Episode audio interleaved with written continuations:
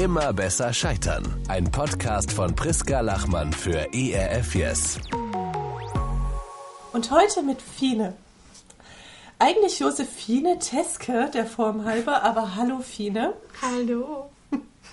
Du magst es doch mehr, wenn man dich äh, Fine anspricht, ne? Richtig. Schon immer. Das ist total lustig. Sogar, dass die, äh, du musst erst mal sagen, ja, wir müssen erst mal sagen, was du arbeitest, bevor wir die Menschen, die Gäste begreifen, dass das wirklich lustig ist. die Fine ist nämlich Pfarrerin. Genau. Ich bin Pfarrerin. Und meine Gemeindemitglieder und, und Fine. Das ist einfach total amüsant. Ach, und du bist EKD-Ratsmitglied auch noch. Genau, bin ich auch. Und tatsächlich dachte ich, wenn ich im Rat der EKD sitze, dann will ich ein bisschen erwachsen und seriös sein und habe versucht, Josephine durchzudrücken. Aber es hat sich Fine durchgesetzt. Ich bin bei allen Fine. Und neulich kam eine Bischöfin zu mir und streichelte mir so ein bisschen so über den Rücken und sagte, na, meine Lieblingsfine? Ich dachte so, okay, nicht geschafft. Das ist wirklich ein bisschen lustig. Aber es ist auch unglaublich nahbar dadurch und sehr sympathisch und du siehst, man hat das Gefühl, oh, du könntest Freundin sein. Ja, das ist so. Und ich, wenn ich ganz ehrlich bin, ne, wenn dann manchmal Leute so zu mir Josephine sagen, die mich so kennen, ne, denkst du, mein Gott, magst du mich nicht mehr? Haben wir irgendwie Stress miteinander? So, was ist los? Aber das ist sehr amüsant. Das heißt, äh, sogar die Teenager und die alten Senioren. Da fällt mir ein, äh, diese Geschichte, die du auf Instagram erzählt hast, das war so süß. Da hat ein älterer Herr, hat die immer am Ausgang äh, Bonbons in die Hand gedrückt, wenn er gegangen ist. Das ist so niedlich. Ja, so ein, also der äh, war, der, mittlerweile musste ich ihn oder dürfte ihn, ich ihn beerdigen. Und da habe ich natürlich auch diese Geschichte erzählt auf der Beerdigung, habe ich auch Tränen verdrückt. Ähm, der hat mir immer so, wie wenn man im Restaurant ist und dem Kellner so irgendwie einen Schein zusteckt, um den besseren Tisch zu kriegen oder so. So hat der mir am Ausgang immer so einen harten Bonks geschenkt. Jedes Mal. Und mein, dann habe ich die natürlich erstmal in die Talartasche gesteckt, weil danach ja andere Leute kamen. Und dann habe ich am Sonntag drauf habe ich dann immer diesen Bonks gefunden. Das war so schön. Also ich habe den so lieb gehabt, diesen Mann. Das ist ganz niedlich. Als ich äh, Kind war, habe ich immer sonntags nach dem Gottesdienst auch von irgendwelchen Menschen äh, Süßigkeiten zugesteckt bekommen. Mhm. Das ist schon ganz schön süß, dass du, dass, dass er quasi so das Bedürfnis hatte, dir praktisch was Gutes zu tun. Ja, naja, so was bin ich für den gewesen? So ein blondes, junges Mädchen, die da vorne steht und sich ausprobiert. Vielleicht waren es Hustenbonbons oder so für die bessere Stimme. Nee, nee, das waren ganz leckere Toffee-Bonbons. Ach. Der hatte Geschmack, der Mann. oh. Fine, ähm, du bist ja Pfarrerin und teilst dein Leben auf Instagram auf Seligkeitsdinge, kann man dich finden. Und das ist sehr schön, denn du teilst ein sehr echtes Leben. Es gibt äh, wenig Schein mhm. oder eigentlich auch gar keinen Schein. Also es gibt ja Sachen, die man nicht teilt, bewusst nicht teilt, aber was du teilst, ist echt und authentisch. Und was mich damals, als ich dich gefunden habe, ganz besonders bewegt hat, war deine Stärke, diese unglaubliche ja, so eine innere Standfestigkeit, die du hast, dass du so krass für dich eintreten kannst und gleichzeitig, dass du das alleine tust, als alleinerziehende Mama, als Pfarrerin in der Kirche. das ist natürlich wirklich total abgefahren. Ist es. Kannst du ähm, Offensichtlich äh, für Außenstehende betrachtet ist das ja so ein Makel im Lebenslauf, etwas, wo man drüber stolpert, äh, wenn man geschieden ist, eine Beziehung so in die Brüche gegangen ist, dass man alleinerziehend ist. Kannst du erzählen aus dieser Zeit, wie es dazu kam und was es mit dir gemacht hat vor allem? Mhm. Also wir haben sehr, sehr jung geheiratet. Ich war noch im Studium und ich war schwanger und ich glaube, deswegen haben wir auch geheiratet, weil ich schwanger war. Ist es auch so ein, dass, dass es dann richtig war zu heiraten? Dass man das ja ordentlich machen wollte und richtig machen. Und dann wart ihr noch im, dann warst du noch im Theologiestudium. Ja, genau. Hm. Und na klar, ne? Wer, wer, Im Theologiestudium, da heiraten die. Da gehört es zum guten Ton, zu heiraten und Kinder zu kriegen während des Studiums. Und natürlich wollte, also ich hatte ja dieses Bild, wie man als Pfarrfamilie ist. Heil. Mhm. Du bist als Pfarrfamilie, ist man heil. Die Ehe läuft, die Kinder laufen. So und also was ich da noch dachte, auch wie ich sein müsste, so Klammer auf, ne? Ich habe mhm. gebacken und so, weil ich dachte, als Fahrfrau muss ich backen. So, dabei hasse ich das. Ach, du dachtest, dass du backen musst? Ja, und so Sonntagsbrötchen habe ich morgens selbst gebacken, weil ich dachte, so müssen wir später als Familie sein. So Klammer zu. Krass. Ja. Ja, also ich war im Studium und ähm, ich war äh, schwanger und dann haben wir geheiratet, weil ich dachte, so ist es richtig und so muss es sein. Und dieser Mann war so gut, dass er gesagt hat, okay, wenn du denkst, du brauchst es, dann heirate ich dich. Mhm. Ja. Und dann äh, waren wir verheiratet. Und wir waren, ähm, äh, naja, traurigerweise hatte er mir ein Jahr vorher gesagt, also nee, heiraten will er eigentlich nicht und auch nicht mich. Wir sind aber trotzdem irgendwie zusammengeblieben. So. Ähm, es war also von vornherein, war irgendwie stand das alles nicht unter so einem guten Stern. Ja. Mhm. Und ähm, unser Sohn, mit dem ich damals schwanger war, Samuel, der ist ähm, gestorben. Ganz kurz vor dem Entbindungstermin. Und das war so, das hat uns so zusammengeschweißt. Mhm. Du kannst dir das nicht vorstellen. So, doch, der Schmerz. Der Schmerz und dieser Verlust. Und wir wussten, andere Paare trennen sich in dieser Zeit, in dieser Trauer. Und uns hat es so zusammengeschweißt. Wir haben dieses Kind mhm. gemeinsam geboren. Ja.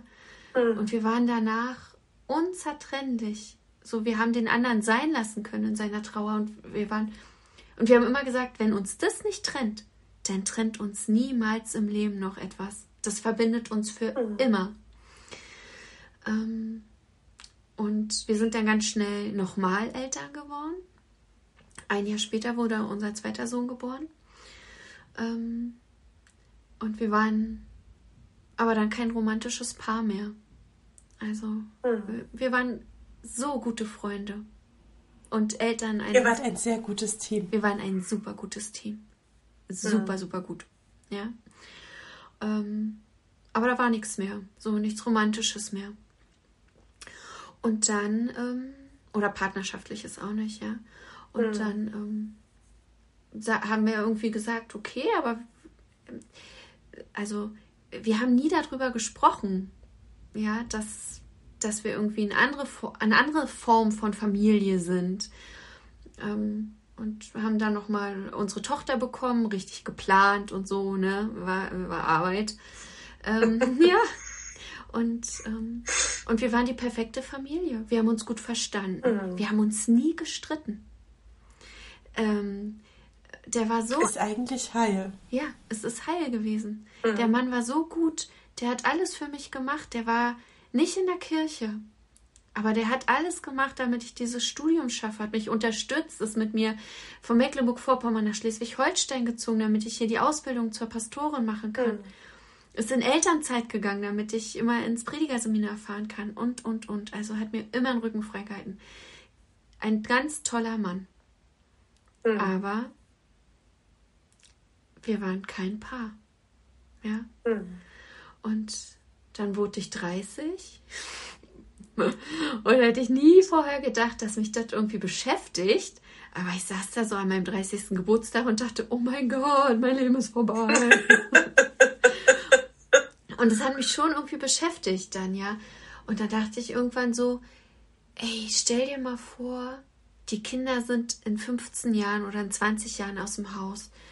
Dann bist du Mitte 40, Ende 40. Und dann, dann sitzt du da mit diesem Mann. Der ist super nett. Aber was ist denn? Was macht ihr denn? Wie ist denn euer Leben?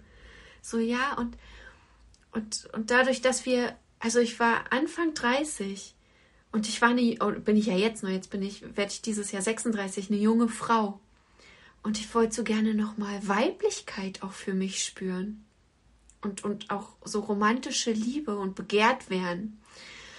Und das hatte ich ja alles nicht. Und dann dachte ich so, oh mein Gott, ich kriege keine Luft mehr. Alles mhm. ist gut, aber ich kriege keine Luft mehr. Ich kann nicht mehr atmen. Das habe ich wirklich so gefühlt. Und dann äh, musste ich mich trennen und es hat niemand verstanden. Konnte ja niemand verstehen, ja? Also in unserer Familie nicht. Warum? Bei euch war doch immer alles gut. Ihr habt euch doch nie gestritten. Wie kannst du so einen guten Mann gehen lassen? Und auch in der Gemeinde, da kamen dann so Vorwürfe wie, wie also das haben wir nicht verstanden. Der engagiert sich doch auch hier und der macht doch immer alles für sie. Ja, natürlich. Ja. Ich habe ja auch nie ein böses Wort über ihn verloren, ja. Ähm, und, und jetzt äh, alleinerziehend, das schaffen sie doch gar nicht, kam aus der Gemeinde. Ähm, und so vermeintlich, wir machen uns Sorgen, aber es hat auch niemand gefragt, ob er helfen kann. Also es hat mhm. niemand gefragt, ob er helfen kann. Und ähm, ja, das war so hm, eine Pastorin, die ist jetzt auch noch getrennt.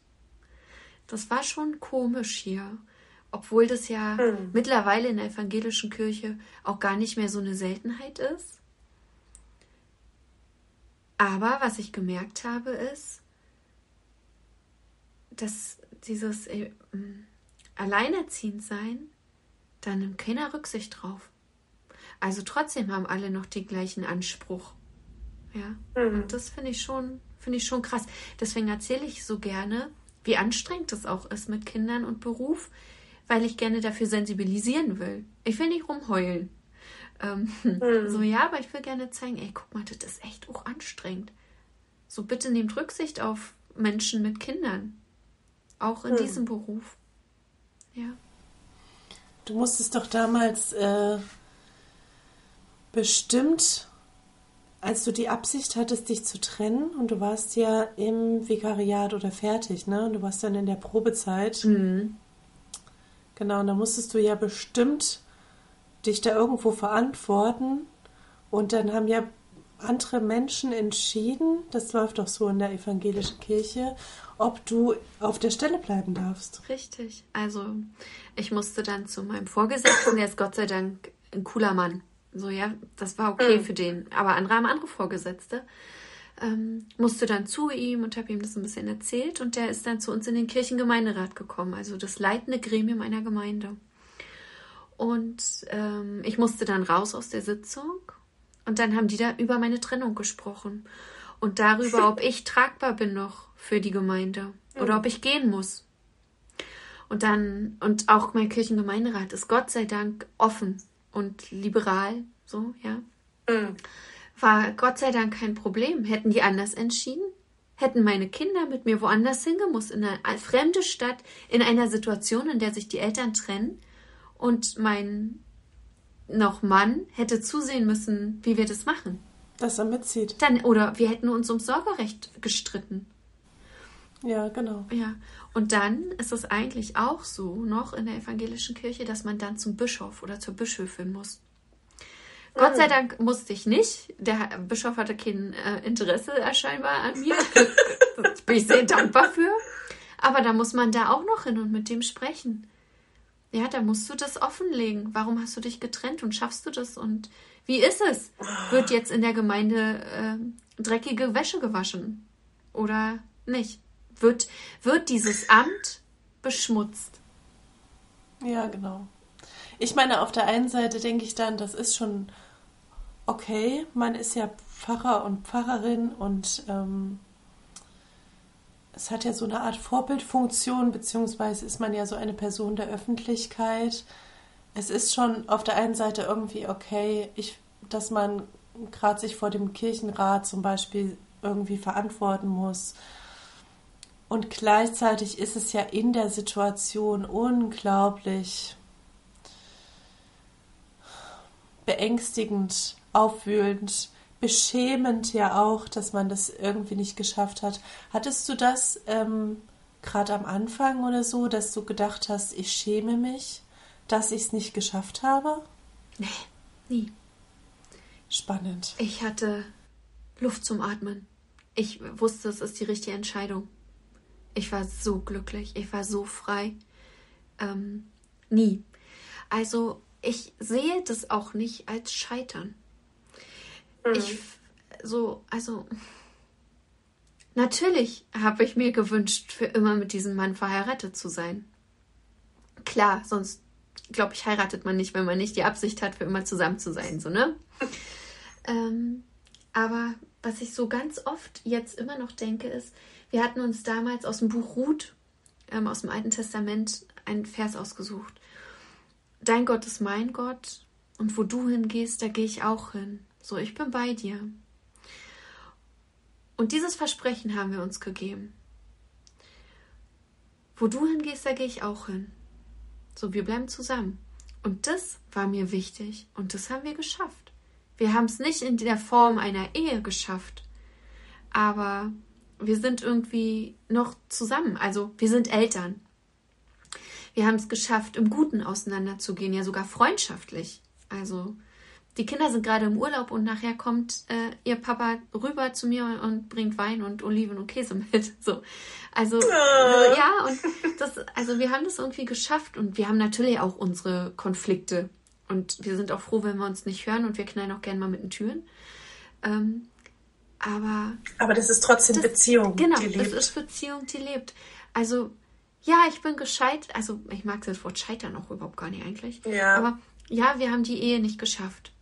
Aber wir haben es irgendwie anders hingekriegt. Und darauf bin ich sehr stolz. Das ist harte Arbeit, jeden Tag. Fast noch härter, finde ich, als eine andere Beziehungsform. Weil man wahnsinnig mhm. tolerant sein muss und den anderen auch noch aushalten muss. So. Ähm, aber ich habe mich nie dafür geschämt. Nee. Andere haben mir das Gefühl gegeben, ich müsste mich schämen. Uh, das kann ich mir vorstellen, ja. Und es gibt immer noch Menschen, die sind deswegen böse auf mich und die können es nicht verstehen. Aber damit müssen die zu, zurechtkommen. Das ist nicht mein Problem. Ich kann mir vorstellen, dass wenn man ähm, nochmal 20 Jahre älter ist als du und ich mhm. oder 30 Jahre älter, dass man dann vielleicht auch nur so einen Anspruch hat, dass man sagt, das ist doch ein guter Mann. Hm. Wie er geholfen hat. Mensch, und der trinkt nicht, der schlägt nicht. Der ist gut. Ja. Das ist ein guter Mann, den muss man festhalten. Die gibt's so selten. Sei zufrieden. Sei zufrieden. Genau. Was willst du denn jetzt doch romantische Gefühle? Hallo, ihr habt drei Kinder gemacht. Weißt du? Ja, ja. ne? Ich kann mir vorstellen, und ich kann mir sogar vorstellen, ehrlich gesagt, dass wenn wir nochmal 20 Jahre älter sind, dass das auch tatsächlich das ist, was trägt. Mhm. In das Alter hinein. Mhm. Aber du warst halt auch erst 30. Richtig. Ich war halt auch erst 30. Nicht ja. 50. Ja. Und ich sag dir, Single-Leben in 30ern ist auch kein Zuckerschlecken. Das ist echt hart. so. Aber ich würde ja. Ich würde es immer wieder so machen. Also ich bereue das nicht. Das sollten wir unbedingt festhalten, glaube ich, dass ähm, dein in Anführungsstrichen Scheitern, ja, mhm. doch auch macht, dass du die Suppe doch auch auslöffelst, deine Entscheidung. Das heißt, dass das Leben als alleinerziehende Pfarrerin ja auch nicht unbedingt leicht ist. Boah, nee. Das alles zu deichseln, ne? Neue Liebe zu finden. Mhm. Ja. Und so weiter. Ja, das ist echt. Also ich lebe mit den Konsequenzen. Ja, genau.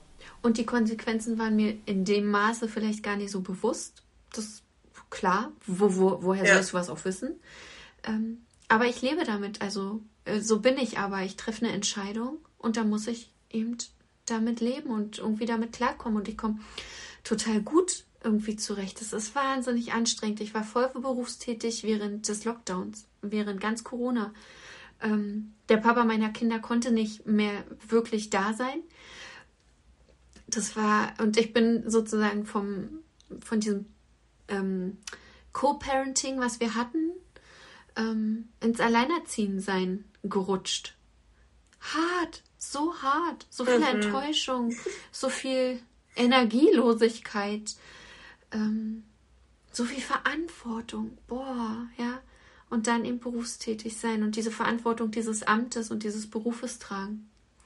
Schwer, ja.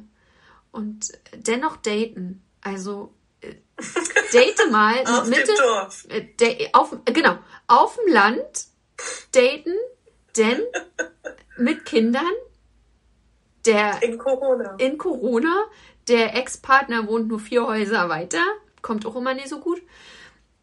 Und dann, wenn man dann die Kinder verknust konnte, dann kommt, ach, du bist Pastorin. Mhm.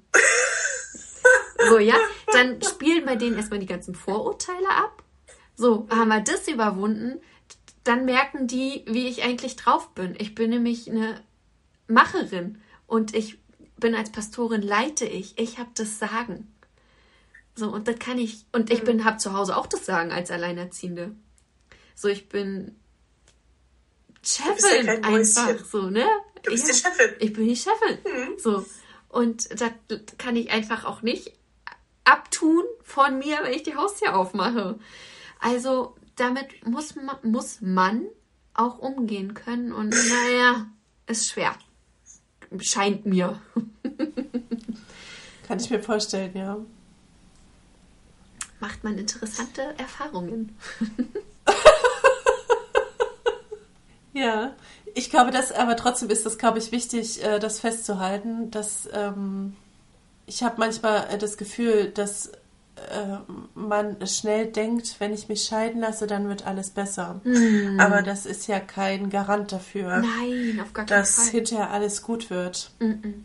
Es ist eigentlich eine Entscheidung zu sagen, so kann ich nicht weiterleben, daran sterbe ich, ob innerlich oder äußerlich, daran gehe ich kaputt. Lieber, lieber bin ich alleine als in der Ehe. Das ist eigentlich die richtige Haltung, weil man ja oft dann geht und dann denkt man, oh Mann, äh, ich finde jemand Besseres, aber das ist überhaupt nicht gesagt. Nee, überhaupt gar nicht. Also das ist es, das ist wirklich, ja. Wir- Das war ja gut, ne? Und ich wäre tatsächlich, so wie du sagst, daran zugrunde gegangen. Ich habe wirklich Ja, keine Luft mehr bekommen. Ich musste gehen. ja.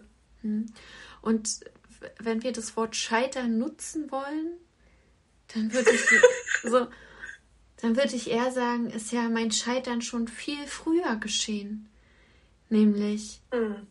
als, als wir geheiratet haben. Oder eigentlich noch viel früher, als er mir gesagt hat, du, dich möchte ich eigentlich gar nicht heiraten, aber wir haben uns nicht getrennt. Ja, eigentlich ist es da gewesen. Und dann, Ja. dann war eigentlich das eigentliche Scheitern, zu denken, ich müsste einen bestimmten Weg gehen, weil ich irgendwann, und so ist es ja richtig, und was man anfängt, das beendet man auch. Und Omi und Opa, die haben sich doch verliebt, als die Jugendliche waren und die haben es doch auch geschafft, so. Weißt du? Ja. Und die sind doch auch immer noch zusammen. Und das will ich doch auch, so eine Ehe wie die. Und ich will es ja anders machen als meine Eltern. So, also, das war ja eigentlich der Fehler, so zu denken. Das war auf jeden Fall sehr, sehr mutig, muss ich dir sagen. Diese Entscheidung für sich selbst zu treffen, aus so einer intrinsischen Motivation heraus, äh, mit dem Wissen, dass das von außen nicht so gut aufgefasst werden kann. Das war eine sehr, sehr mutige Entscheidung. Aber die war total aus, aus der Not heraus. Ne? Mhm. Also die war, ich habe es ja ausgehalten, bis, bis ich nicht mehr konnte. Und Mhm. ich bin dann auch nicht gut aus dieser Ehe raus, also nicht sauber. Ähm, weil ich mir Mhm. Ja. auch nie anders zu helfen wusste, vielleicht, ich weiß es nicht, aber ähm, Ich, ich weiß, dass man sowas dann hinterher bereut und man denkt, ach Mensch, hätte ich doch nur. Aber ich glaube, dass man sich das selbst gut vergeben sollte. Denn manchmal braucht es das auch, damit man den schlussendlichen Schritt geht. richtig, genau, richtig. Und, und, und, und das war danach, äh, wir haben uns ja im Guten getrennt. Und das bedeutet nicht, dass danach alles super war. Ne? Das war ja trotzdem Schmerz. Wir haben uns ja dennoch, auch wenn wir uns nicht gestritten haben, haben wir beide uns auch zu, etwas zugefügt während der Ehe Natürlich. und ich am Ja. Ende. Ähm, ja. Und es hat sich für uns beide als richtig rausgestellt, aber nicht als leichter. Also, ne? Gar nicht. Und letztendlich würde ich aber, ja, habe ich ja schon gesagt, das immer wieder so machen, ähm, weil es für mich bedeutet, dass ich leben kann, so wie, so wie ich möchte. Hm. Ich habe keinen besseren Mann bisher gefunden. Ist aber auch nicht schlimm. So, ich bin auch gut mit mir allein. Hm. Ja, das ist äh, die große Kunst. Hm. Ja. Warst du damals schon so aufgeräumt, wie du jetzt bist, innerlich? nee. Hast du das so klar? Nee, ne? Nee. Also, nee, also diese Entscheidung habe ich ja tatsächlich aus einem körperlichen Gefühl eben auch gemacht, ne? Getroffen. Mhm. Ähm, ich habe eine Therapie gemacht. So. Und ja. an, Therapie ma ja. an Therapie machen äh, äh, würde ich eigentlich uns allen mal empfehlen, weil es äh, kann, kann nur gut werden, kann nur besser werden. Habe ich auch schon gemacht. Therapie liebe ich. So, ja. Die hat mir geholfen, auch zu verstehen, ähm, warum ich damals in diese Ehe gegangen bin. Und mhm. warum ich, äh, wie meine Partnerwahl treffe und so. Und das hat mir geholfen, mich innerlich aufzuräumen. Mhm. Mhm. Und die ähm, Therapie habe ich erst nach der Trennung gemacht. Nicht vorher. Also die hatte nichts mit der Trennung sozusagen zu tun, ne? Und hat, ähm, hat aber auch beim Heilen geholfen, denn das heißt es ja, dass, also sich, wenn man diejenige ist oder derjenige, die sich trennen, heißt es nicht, dass man danach nicht auch trauert um das, was man da verloren hat. Denn ähm, man darf mit einer Ehe oder ja mit Beziehungen, die wir führen, da verbinden sich ja Träume und Sehnsüchte, Wünsche. Und das alles, das ist nicht mehr, das alles geht kaputt. Auch wenn man die Person ist, die die Entscheidung trifft, trauert man danach darum. Und man vermisst es und dann steht man da und dann muss man sich oder vielleicht darf man sich auch überlegen, okay, was habe ich denn eigentlich für Träume für mich und mein Leben? Wie will ich denn eigentlich Beziehungen führen? Und dann darf man oder man muss sich ganz neu auf den Weg machen. Ja, und das auch nicht leicht.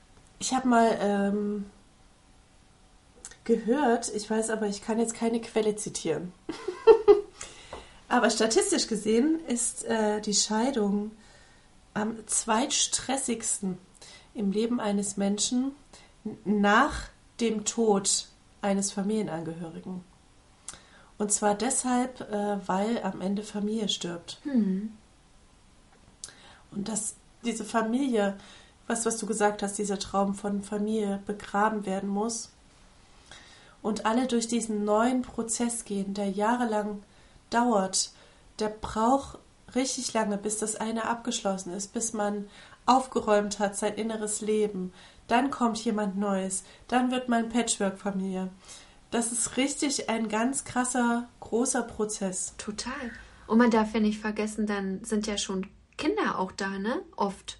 Nicht überall, aber oft. oft ja. Und dann hat man ja, man ist ja nicht nur für sich selbst verantwortlich. Und er hat ja nicht nur die eigene Trauer, sondern muss die Trauer von kleinen Wesen, die man in diese Welt gesetzt hat, ja noch tragen. Ja, und man muss auf diese kleinen Seelen aufpassen.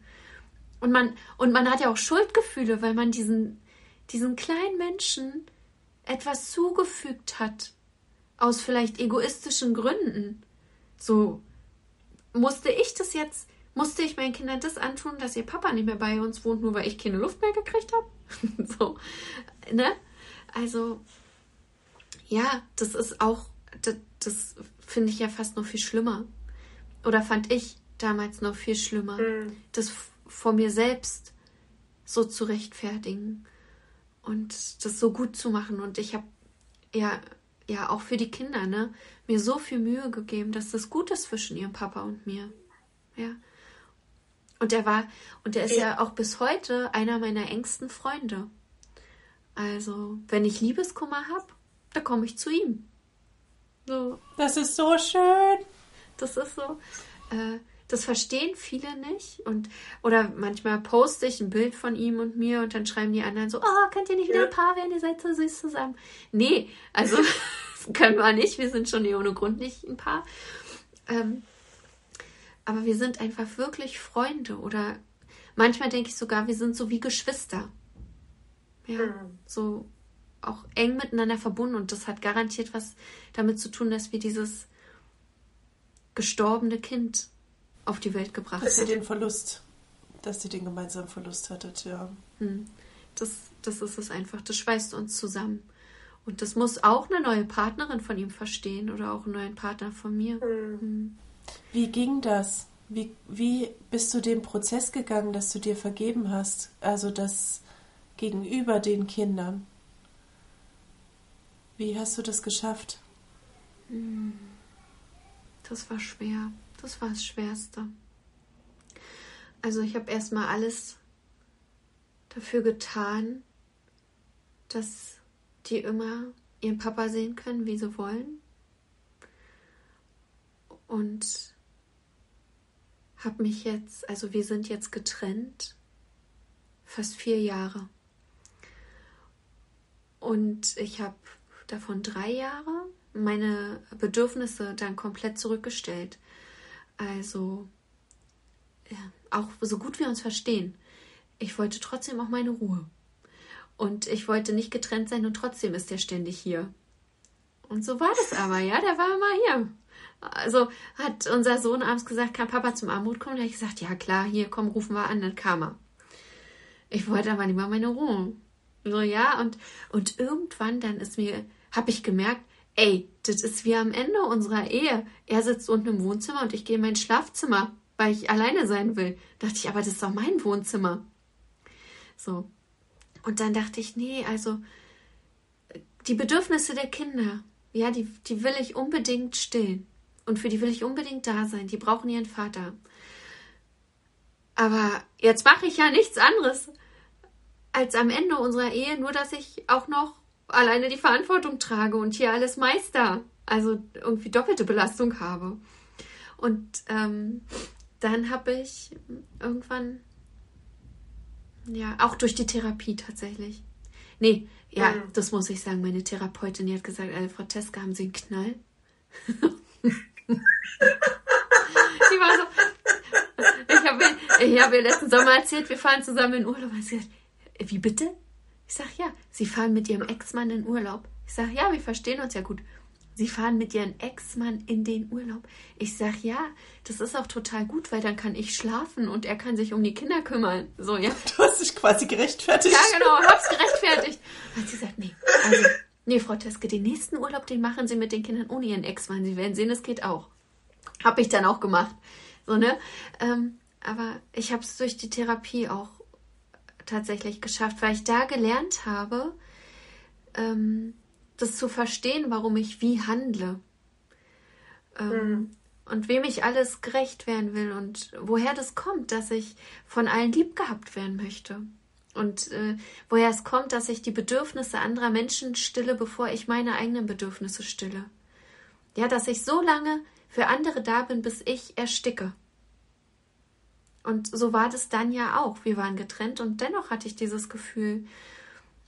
Und dann musste ich irgendwann den Kindern tatsächlich auch angewöhnen, zu sagen, nee, ihr könnt Papa nie einfach zu uns einladen. Ihr müsst vorher mit mir fra mich fragen und mit mir sprechen. Und dann habe ich angefangen zu sagen, nee, du, heute möchte ich irgendwie nicht, dass Papa bei uns am Armutstisch sitzt. Heute möchte ich irgendwie meine Ruhe haben. Und da mussten sich die Kinder dran gewöhnen.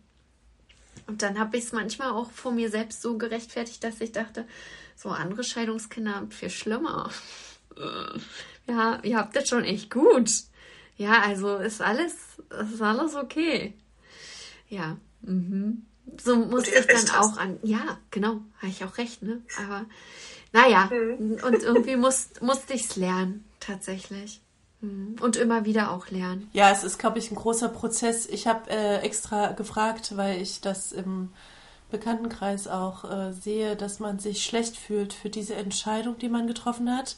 Und man gerade dann, wenn es den Kindern vielleicht auch nicht gut geht, damit man sich noch schlechter fühlt und man denkt, ach Mensch, ey, jetzt hätte ich ja auch noch ein paar Jahre ausgehalten. Ja, genau. Bis die Kinder erwachsen sind, bis sie aus dem Haus sind. Aber mal ganz ehrlich, ne? Das habe ich auch so oft gedacht. Was leben wir in unseren Kindern vor, wenn wir zusammenbleiben, bis sie erwachsen sind? zeigen wir. Ja, das ist ja auch nicht besser. Nee, zeig ich meiner Tochter, du musst deine Bedürfnisse zurückstellen für deine eigenen Kinder oder für deinen Mann. Ach, das, Also weißt du, Ich glaube, würde man die Kinder fragen, würden die das nie wollen. nee, genau, Die lieben uns ja so sehr. Die würden niemals wollen, dass es uns schlecht geht genau. Wegen ihnen. Ja, richtig. So ist es. Nee. Und da liegt auch, finde ich, eine Verantwortung von uns Eltern ähm, drin, denen vorzuleben, dass man eine Beziehung auch verantwortungsvoll lebt, wenn man sich trennt. Auch das ist Ja. Verantwortung übernehmen. Das ist nicht nur Ja. Egoismus oder das ist nicht Scheitern, nicht immer. Es kann auch Scheitern sein, aber es kann eben auch ein Neuwerden. Also äh, in meinem Leben gibt es ja nicht, also ich scheiter ständig, sagen wir mal so. ja, wie wir alle. wie wir alle. So. Wir alle. So, so damals, als unser Samuel gestorben ist, dachte ich, ey Fine, du bist, du, du kannst ja nicht mal ein Kind kriegen. Da scheiterst Das ist ja du. schlimm. Ja, ja, da, da, so. Und, und ich denke aber jetzt mit all diesen Erfahrungen, die ich gemacht habe, und ich habe so viele schlimme Erfahrungen in meinem Leben gemacht. Ähm, und das hat sich immer wie Scheitern angefühlt. Ich bin durchs Examen gefallen. Ähm, Beziehungen sind gescheitert oder zu Ende gegangen. Ich habe Freundschaften nicht halten können, weil ich da drin nie gut war. Dieses Kind ist in mir gestorben. Ja, und ich, und, und das hat sich immer als Scheitern angefühlt. Und im Nachhinein jetzt, ich will es nicht schönreden und ich will nicht sagen, dass das ja alles im Nachhinein gut ist. Überhaupt gar nicht. Aber ich würde sagen, es ist nicht ein Scheitern in dem Sinne von, ich habe irgendwas nicht geschafft, sondern ich möchte darin was Positives erkennen, ohne dem das zu nehmen, ähm, was es ist. Ich möchte darin sehen, ach guck, es ist anders geworden, als ich gedacht habe. Also dadurch, dass ich durchs Examen gefallen bin, konnte ich dann einen anderen Lebensweg einschlagen. Dafür, da, dass mein Kind gestorben ist, dafür habe ich keine Erklärung. Will ich auch nicht haben. Also ich bin schon gespannt, was Gott mir Nein. sagt, wenn ich irgendwann vor ihm stehe. Das, da da brauche ich eine Antwort. Aber so, ne?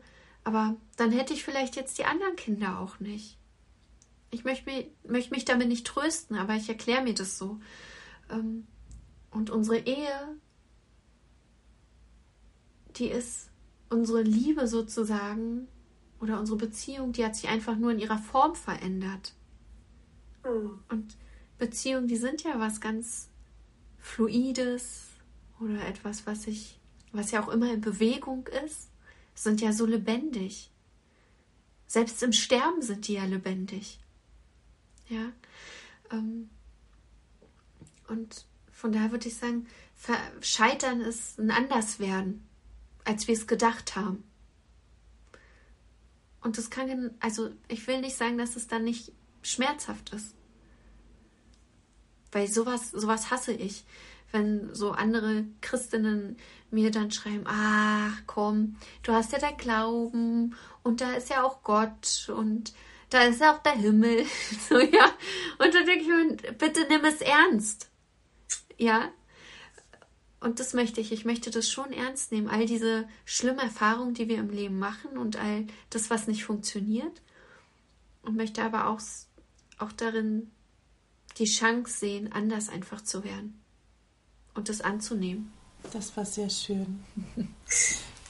Kannst du, wenn jetzt jemand zuhört, dem es sehr schlecht geht aktuell, vielleicht hat jemand auch eingeschaltet, dem es in seiner Beziehung nicht gut geht, oder Menschen, die gerade so richtig ja in so einem tiefen Tal stecken, voller Sorgen und Schwere und dann haben wir noch die aktuelle Situation, die es ja nicht unbedingt leichter macht, durchs Leben zu gehen.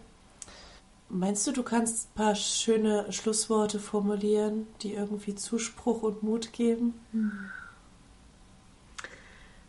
Also, ich glaube, wir alle, wir kennen diese Wüstenzeiten in unserem Leben. Also, wir kennen die Wüstenzeiten hier auf der Erde, Ja, und wir kennen auch Wüstenzeiten in unserer Beziehung mit Gott. Diese Hoffnungslosigkeit oder auch Trostlosigkeit, Perspektivlosigkeit mm, im Glauben und im Leben. Und ich glaube, es tut gut, so schmerzhaft es auch ist, da durchzugehen, ganz bewusst.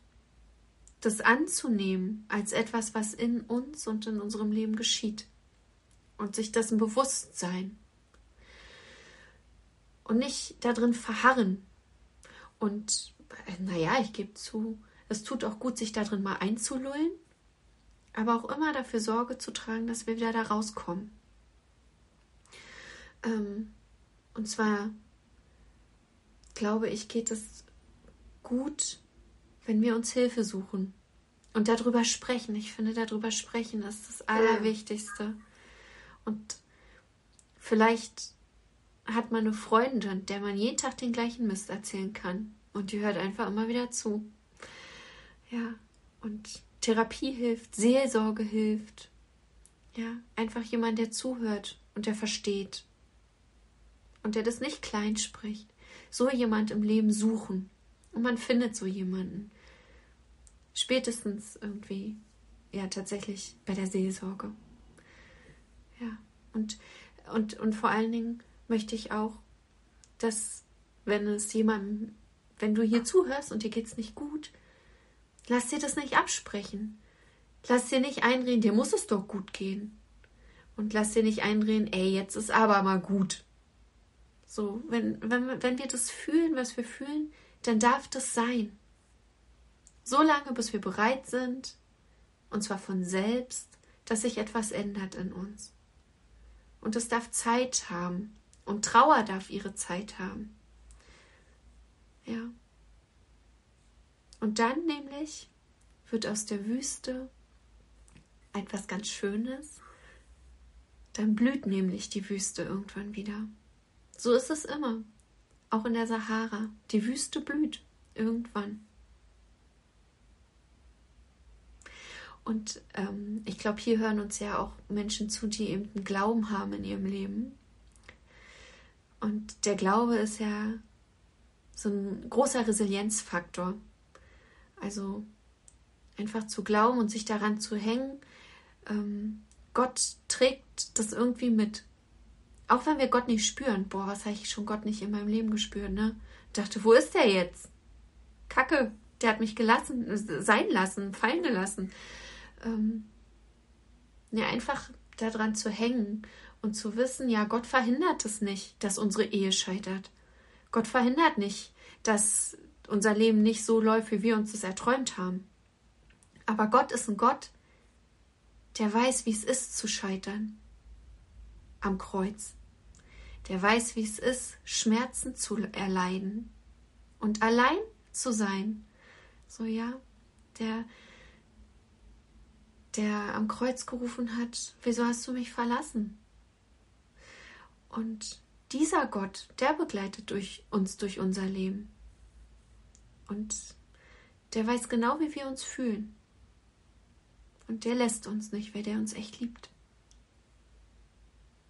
Ja, daran glaube ich und daran hänge ich mich immer. Und vielleicht kann es ein Bild sein, so abgedroschen das auch ist. Nein, ist es nicht. Nee. Danke, liebe Fine. Ich finde das ein wunderbares finales Schlusswort für diese erste Staffel von Immer besser scheitern, dem Podcast. Und ich hoffe, äh, ihr habt die Wochen genossen und es hat euch abgeholt und ihr konntet mitfühlen und habt euch verstanden gefühlt, dass ihr nicht alleine seid, dass es anderen Menschen ähnlich geht wie euch und wir am Ende alle durch dieses Leben gehen und ja, lasst uns alle ein bisschen eng zusammenrücken und zum Arm und sagen, ich weiß, mir geht's genauso. Genau. Macht's gut, ihr Lieben. Tschüss. Immer besser scheitern. Ein Podcast von Priska Lachmann für ERF Yes. Mehr Infos und Podcasts gibt's auf www.erfyes.de.